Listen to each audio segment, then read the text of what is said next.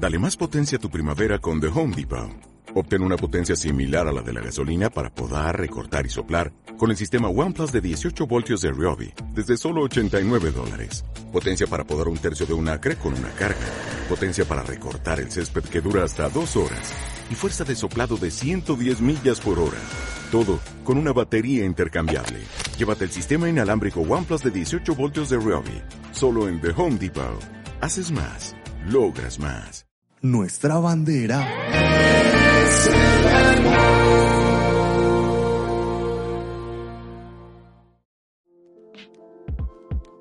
Actitud positiva. Pues, ¿qué provecho obtendrá un hombre si gana el mundo entero pero pierde su alma? ¿O qué dará un hombre a cambio de su alma? Esta es la frase. Hola a todos.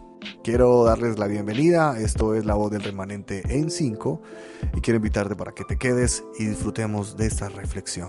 Tú eres la voz, yo soy la voz, somos la voz de Dios, el remanente.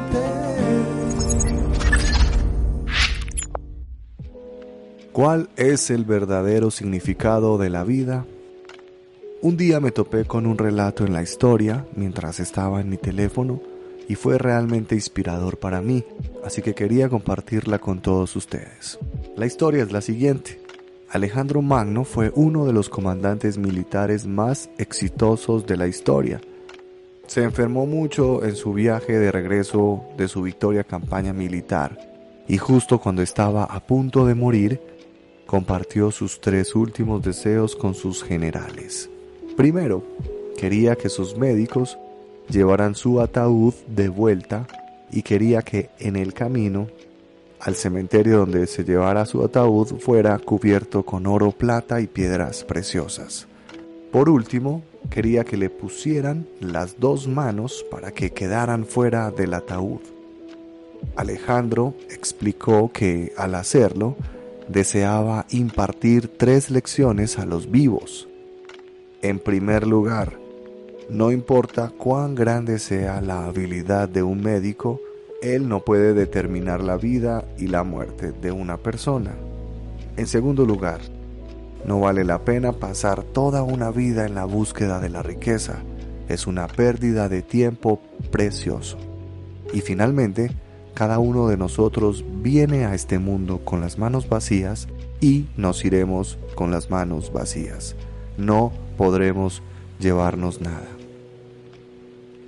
Alejandro pasó con grandes remordimientos y mientras estaba en su lecho de muerte, utilizó sus propias experiencias personales para advertir a los demás.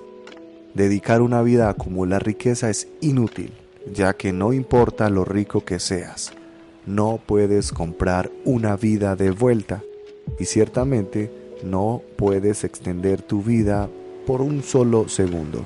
Tristemente, no tuvo esa revelación hasta que estuvo al borde de la muerte.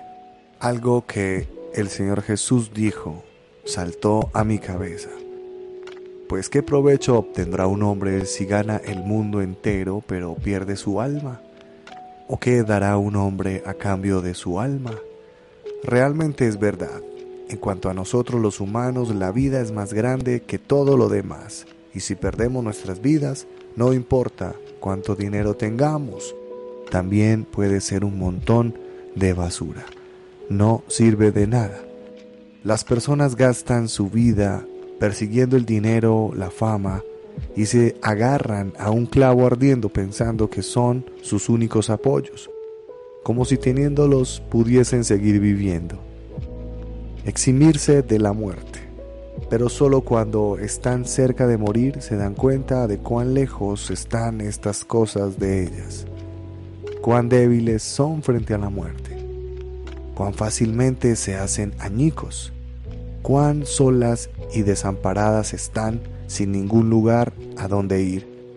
Son conscientes de que la vida no puede comprarse con dinero ni fama, que no importa cuán rica sea una persona, no importa cuán elevada sea su posición, todas las personas son igualmente pobres e intrascendentes frente a la muerte. Se dan cuenta de que el dinero no puede comprar la vida que la fama no puede borrar la muerte, que ni el dinero ni la fama pueden alargar un solo minuto, ni un solo segundo la vida de una persona. Se pierden cada oportunidad de conocer el sentido de la vida y crean un trasfondo de problemas acerca de cómo afrontar apropiadamente la muerte. De esta forma, las vidas de las personas se arruinan. Que tengan todos un feliz fin de semana. Recuerda, enfócate solo en lo que es importante, captura los buenos momentos y saca de lo negativo un aprendizaje positivo. Y si las cosas no salen como esperabas, entonces inténtalo de nuevo.